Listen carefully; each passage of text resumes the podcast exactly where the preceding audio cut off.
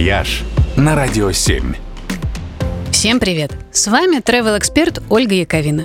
Нынешний год в России объявлен годом нематериального культурного наследия. В этот реестр попадают самые необычные и интересные народные традиции. На сегодня в списке уже более 50 объектов.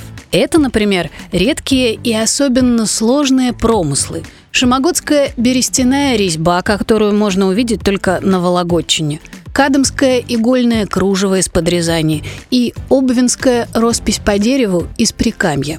Или в него попадает необыкновенный фольклор – Якутская игра на варгане, скажем, свадебные песни адыгов или псковская традиция игры на гуслях. Есть в списке нематериального наследия и традиционное блюдо – Например, охотничий хлеб, который пекут в Иркутской области. Или густой кисель бурдук, который можно попробовать только в некоторых районах Сибири. А еще там есть поразительные народные обряды. Вот, например, якутский мега-хоровод Осуохай, который в день летнего солнцестояния водят целыми поселками и даже городами.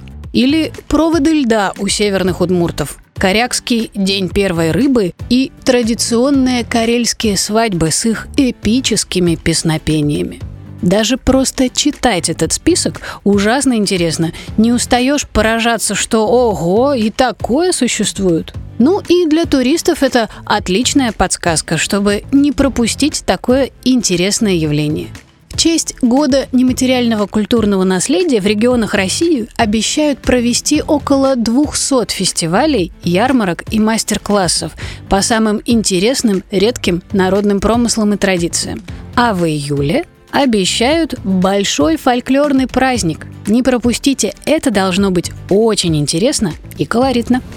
«Вояж» только на «Радио 7».